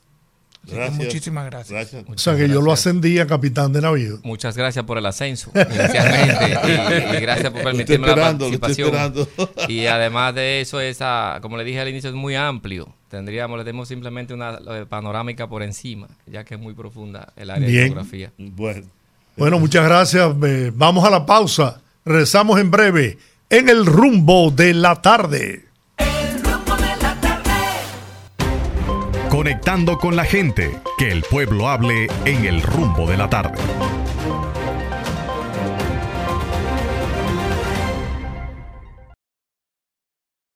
Bueno, eh, vamos a posponer unos minutitos sí, así es. el- Llenaron- la participación de sí, llenaron las líneas. porque tenemos una conversación pendiente con un calificado ingeniero estructuralista que fue presidente del Colegio Dominicano de Ingenieros, Arquitectos y Agrimensores, amigo nuestro, el ingeniero Teodoro Tejada, a propósito de la situación vivida en el país el pasado sábado. Buenas tardes, buenas noches ya prácticamente, ¿no? El ingeniero Teodoro Tejada. Buenas noches, Georgie. Buenas noches, Juan Rudy. Hola. Gracias, De, de muchos años. gracias de corazón, Y muy, y muy querido también. así mismo es. Eh, bueno, nos gustaría conocer tu opinión sobre la situación, eh, cómo está el país en materia de gestión de riesgo y que nos, nos hable un poquito sobre la tragedia que sucedió en el paso a desnivel de la Máximo Gómez y 27 de febrero. Bueno, eh, lo, lo, lo, lo más, lo, lo importante que el presidente Luis Abinader dijo en, en, la tele de ayer, en una reunión conjunta con sus funcionarios, de que el país ya la gente que no cree del cambio climático debe irse adaptando a eso. Es lo importante cuando el presidente tiene conciencia de eso, pues ya eh, es un paso de avance. Tú sabes que eh, lo que ha acontecido, por ejemplo, una cantidad de lluvia extrema, la del otro año para la fecha del 4 de noviembre de 2022, fueron 266 milímetros de agua y la ingeniera Gloria Ceballos, directora de ONAMED, dijo que de eso 70 ha sido en tres horas. Es mucha agua. En ninguna parte del mundo resiste toda esa agua porque independientemente de que tenemos problemas de drenaje, eh, ninguna parte del mundo, como ustedes ven, puede ser Estados Unidos, puede ser Inglaterra, y donde llueve así, eh, hay problemas graves porque cayeron 431 milímetros en 24 horas, mucha agua.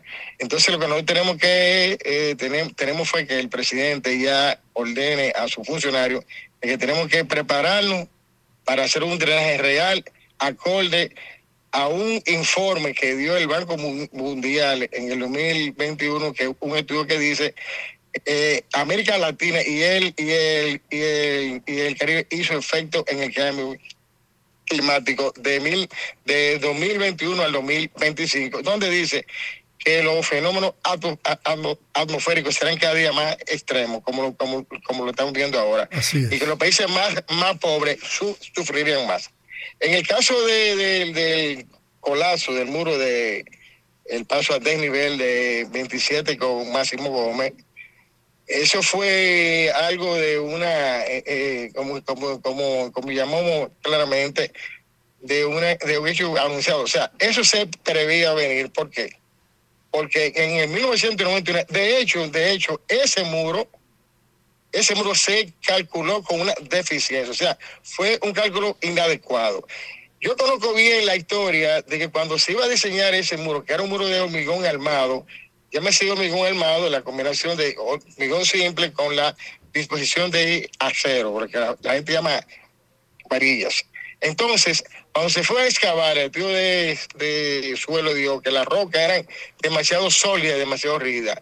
Recuérdese que Jimmy Durán, primer ministro de Obra Pública o secretario de Leonel Fernández del 96-2000, comenzó el túnel de las 27 y comenzó con, con, los, con los equipos que eran teníamos de, excavaciones eh, muy rudimentario eh, en compresores, entonces esos compresores no daban abasto. Cuando Diandino llega, entonces él es que trae las comesolas.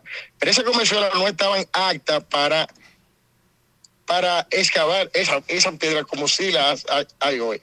Entonces determinaron hacer muro de paneles pre, pre, prefabricados.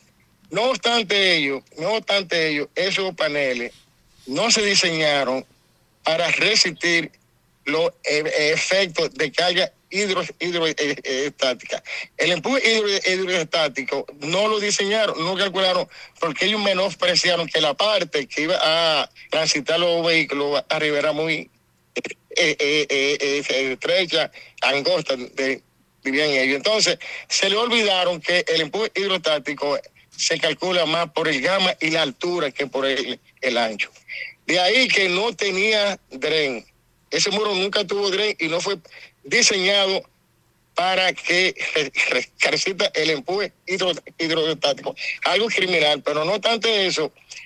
Esa, el código dio un informe donde decía que ese hombre me quedé moler debido a que había tenido una un pequeño movimiento, el, el, eh, un, un, muro contiguo a ese. Entonces, de Andino lo que hizo fue una bravuconería con el CODIA, porque el CODIA determinó que la línea de 48 que ellos habían eliminado, o la línea de 36 que habían eliminado de drenaje, ustedes conocen, igual que yo, que el ingeniero Faría Cabral había hecho un dren desde, desde 27 con, con Máximo Gómez, 27 con, con Lincoln, 27 con Chulci, que, que lleva esa agua, este dren directamente al malecón. Entonces, fue eliminado y se colocaron pozos filtrantes, un, algo increíblemente pésimo. Pero aparte de eso, esos muros no tenían arrastramiento, ni arrastramiento de amarre longitudinales ni amarres transversales. Fíjense que lo que construyó Odebrecht, el paso de nivel de, Filló, el paso de nivel con el Elvira de Mendoza, con Núñez y con Privada, se le colocaron vías de extremo a extremo, que son de confinamiento de los muros, confinamientos transversales, porque confinan en, una especie de, de, cada muro. Entonces, esos muros no si esos muros hubiesen tenido confinamiento, tanto en la parte superior que se vio, se vio vaciar un muro Neuvi, Neuvi, que arriesgara todos los, los paneles porque esos paneles estaban sueltos. Si ustedes se dan cuenta, las sesiones que aparecen en arriba no son continuas. Entonces, al ser discontinua, no había arretramiento.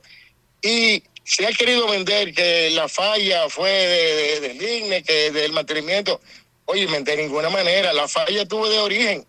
La falla tuvo de origen. Ahora bien, todos los ministros que pasaban por ahí sabían eso. El principal culpable de eso es de Andino Peña, porque yo fui su secretario de Obra con Freddy Pérez. Freddy Pérez dio 10 mil expedientes.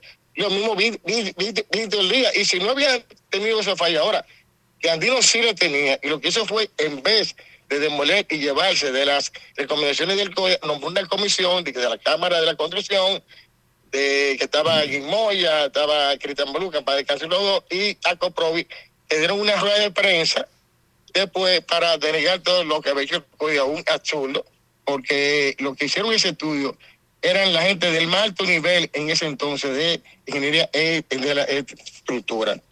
Por ende, eh, ahí el que yo, si me han preguntado a quién yo le he hecho la culpa, eso no es de mantenimiento, eso es lo que hizo Osiris de León, que la gran cantidad de agua que cayó, que eso que no, no, eso no era gran cantidad de agua. Si eso hubiera estado diseñado para que resista el empuje hidrostático, hubiese caído tres veces lo que cayó ahí y no pasa. Entonces, de, lo que, de, lo, que se trata, que es un mal de, fondo, que en ningún concepto, en ningún concepto, tiene que implicar que el, que el ingeniero eh, eh, del INMI tenga culpa que ver con eso. Al contrario, lo que está saliendo en la prensa, lo que está saliendo en la prensa de que, se tenía un, un muro de eso, había presentado una falla dulce, porque en esa estructura existen falla dulce y falla agria. La falla dulce te invitan que hay un desplazamiento ligero, que hay un agrietamiento que hay que corregir. Si no corrige esa falla, entonces se produce el colapso y ahí se le llama falla agria. Yo Entonces, entiendo. El muro que falló, No, yo te digo que yo entiendo lo que tú planteas de que hay un, un vicio o una falla de inicio de estructuración. Lo que yo no acepto es que 24 años después ninguno de los ministros de Obras Públicas que haya pasado por ahí, no me importa del gobierno que sea, y el CODIA que está para asesorar eso, no hayan hecho lo suficiente para que eso se hubiese corregido. Sí, sí, lo que pasa, yo estoy de acuerdo, eh, Rudy, con usted. Lo que pasa es, mira, cuando tú estás en eso, en esos tipos de cargos, o sea, es que el mal se debió corregir de una vez. Porque nadie está bien, pero no se corrigió y lo sabían. ¿Por qué no se Yo corrigió fui- después? Yo fui, yo fui presidente del CODIA y yo creí que eso se había re- resuelto. Ah, que ellos habían hecho a- arretramiento y no, no lo hicieron. Ah, bueno, pues es lo que te estoy diciendo. Ahí, ahí, hay- ahí hay un- un- una falla del principio, bien, pero también de toda la continuidad de todos los ministros que pasaron por ahí, que son eh, eh, eh, ingenieros, y por toda la gente que pasó por el CODIA, que, que es un organismo. Bueno, un organismo, el CODIA es un organismo el que está para asesorar informe, al gobierno en el eso. ministro tiene tanto informe, tanto informe que, que pararse a, de- a detener en algo. Ahora todo el mundo ve eso, por ahí pasaba todo el mundo y no digo nada. Pero es lo que estoy diciendo. Categóricamente, categóricamente, la ahí, el que debió resolver eso fue de Andino Peña. Está bien, pero yo te estoy diciendo, es verdad que pasaron, pero es lo que estoy diciendo, que pasaron muchos ministros que son ingenieros supuestamente, y nadie tampoco hizo nada. Una pregunta, Nadie hizo nada. ingeniero. Si esos Sí. pasos a desniveles hubiesen estado orientados norte-sur, ¿se produce es- esa situación? No, no, porque porque no importa que esté orientado norte-sur, que esté orientado, eso depende del empuje hidroestático. Es que el empuje se da tanto en norte-sur como este y oeste. Eso no importa, eso no eso no influye. El sentido no influye porque la carga es la misma la que la que la manda. La carga es exactamente la misma. Porque yo recuerdo que Jimmy Durán, incluso eso le costó eh, el cargo de secretario de Obras Públicas, se oponía a la construcción de los pasos a desnivel y del túnel de la 27 en esa dirección este-oeste. Y él decía que la pendiente natural de la ciudad de Santo Domingo era norte-sur. Está bien, pero pero es que es que es que yo te voy a decir una cosa, eh. Para eso se hicieron las las galerías, tanto en la Máximo Gómez, la galería de la Lincoln y de la y de la Chuchi. Fíjate la, la, la galería que tenemos en, en, la Núñez. Tú lo que tienes que hacer es el- el- los elementos transversales. Ahí lo que falló fue que se eliminaron los drenajes de esa galería, tanto de 48 como de 36 pulgadas. Eso es todo el dinero fue- que se robaron. que tú no que tú no puedes túneles construir todo que vaya en base a la, a la condición de terreno natural, porque en el malecón es donde más se aposa agua. Óyeme, óyeme, Teodoro, eh, eh, los niveles de corrupción que hubo en la construcción de esos túneles y esos elevados, lo cual también estuvo demostrado. Y ahora viene sin vergüenza de Leonel Fernández a culpar a, culpar a, a- a Luis Abinader de los, de los problemas. No, no, no, me una cosa, eh, honestamente hablando, yo soy un tipo que tú me conoces, Juan, práctico, y yo ahí, eh, eh, eso, eso, eso, esos túneles, eso, tú- ese túnel, ahí, eso, todo lo que no fueron construidos por Odebrecht, que yo no sé si hubo corrupción o no, pero esos túneles no tuvieron el debido proceso del diseño corre- correspondiente. Lo que pasa es que Don Dino se creía que era un dios y no le hacía caso a nadie. Claro. Eso era, creo que Estaba apoyado, que estaba, estaba sobre, apoyado por el jefe, por el sobre el mal y todo. Entonces, él, la brava cunería de él fue que produjo esto, porque es verdad lo, lo que dice Rudy, pero si Dandino co- corría eso, ningún ministro hubiese tenido que, que estar pendiente de eso. Está bien. Muy bien, ingeniero Teodoro Tejada. Gracias por esa gracias orientación Gracias. oportuna por demás. Miren, yo voy a Un gran abrazo. Yo voy a contar esto. A su orden. Yo voy a contar esto. Cuando se estaba modificando el Palacio, el Palacio de Justicia, Yandino Peña era el jefe de gobierno. El ex senador, de- el ex senador De administrativo, de ¿verdad? Sí, administrativo. era. sí, el ex, el ex miembro de la ISOE, que era quien luego fue senador de la provincia. Euclides Euclides Sánchez. Sánchez. Que me puedes desmentir si, si él quiere, porque como Euclides últimamente está de un lado y de otro. Él dijo que la sobrevaluación era demasiado. Esa obra no la soportaba. Quien estaba haciendo la obra era una pariente de, de Andino Peña. Él fue del presidente. Se lo dijo el presidente. Que no. ¿Sabes lo que pasó?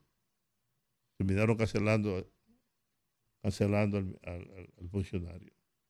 Que a su vez le había dicho, le dijo el presidente, no se preocupe, haga lo que está diciendo Diondino, que es ingeniero. Y se hizo.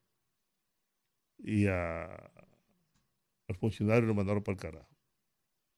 Eso le hizo a usted todo lo que pasó posteriormente. Bueno, vamos a aprovechar estos cinco minutos para que la gente llame. Vamos a ver, aquí tenemos llamada. Buenas. Sí, buenas tardes. Sí, Sí, saludos para ustedes. sí, rapidito, por favor. Sí, señores, eh, con relación a lo que decía el señor del Armado ahorita, que ese almirante que viene, viene cada 100 años, mínimo es un cometa, ese señor. Pero por otro lado, yo quiero decir que no basta con decir en la televisión y en la radio que va a llover mucho. Aquí tiene que haber prevención y tiene la gente tiene que tener ayuda cuando se dan estas situaciones. Aquí no se vio un solo bombero en la calle auxiliando a la gente. Miren, esas instituciones de socorro no sirven para nada, además sirven para, estar- para dar ruedas de prensa. Ese señor del COE es lo que más se parece a un boletín de la Junta Central Electoral. Cuando dice meta, compu- eh, mesa computada, voto válido. Eso es lo único que el señor sabe hacer. La verdad, que, Pasen buenas la- la verdad que la estupidez no puede llegar tan Buenas. La estupidez Buenas, sigue Jordi, siendo. buenas, Juan TH. Sí, hola. Señor Tejada, que estaba dando las declaraciones. No sé. Sí. Fíjate, Juan TH, yo no sé, yo siempre te he ¿Cómo así? preguntado, Ese ¿qué fue hombre que así hizo, hermano? Oye, tú, tienes, tú- eres un mediocre grande, mi hermano, y discúlpame. Pero bueno. ¿Eso fue? Buena. Buenas. Yo ni lo escuché. Para Juan TH, Rodríguez González y... Sí, adelante, rapidito, que tenemos pocos minutos. Gracias. Yo estoy llamando porque cuando pasó la tragedia en San Cristóbal, sí, pusieron un día, día nacional de luto. Y ahora lo pusieron, se vieron menos muertos. Gracias. Buenas. Sí, el poeta Misa. Hola, poeta. Bendiciones para ustedes, para todos. Bien. El punto que quiero decir es Tu que los tiempos del ciclón David, el ciclón George, San Zenón, pasando tantas, pensamos que lo sabíamos todo en materia de prevención de desastres, por ahí se demostró que no. Bien. Hay que ser humilde y seguir Muy bien. luchando por un mejor servicio. Bien. Buenas, dígame. Buenas tardes, Freddy de los Mameyes. Sí, adelante. Tanta tonelada de demagogia que habló el PRM en la oposición, fundamentalmente Abinader, y hoy no es capaz de nada. Todo lo que pasa en el país es la oposición. Entonces, ¿qué diablo hace Abinader en el Palacio?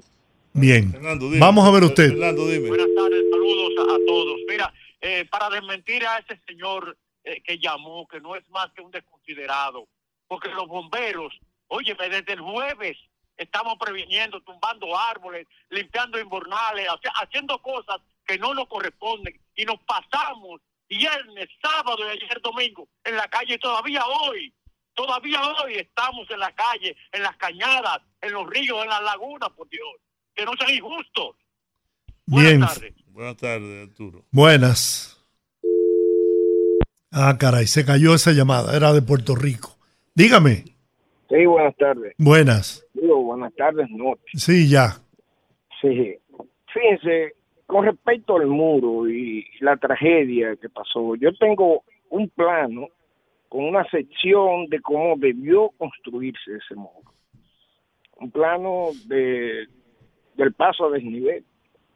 Y ahí se nota que llevaba una, una viga de arriostriamiento, es decir, de amarre, entre los paneles que pusieron, la cual no lo hicieron.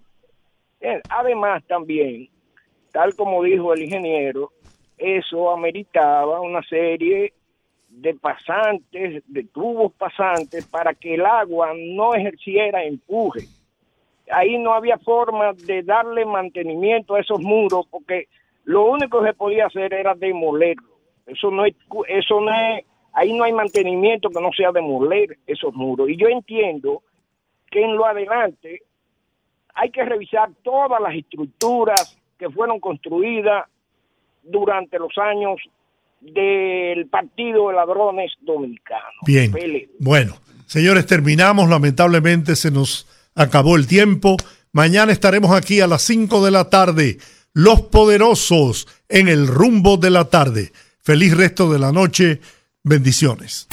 Rumba 98.5, una emisora RCC Media.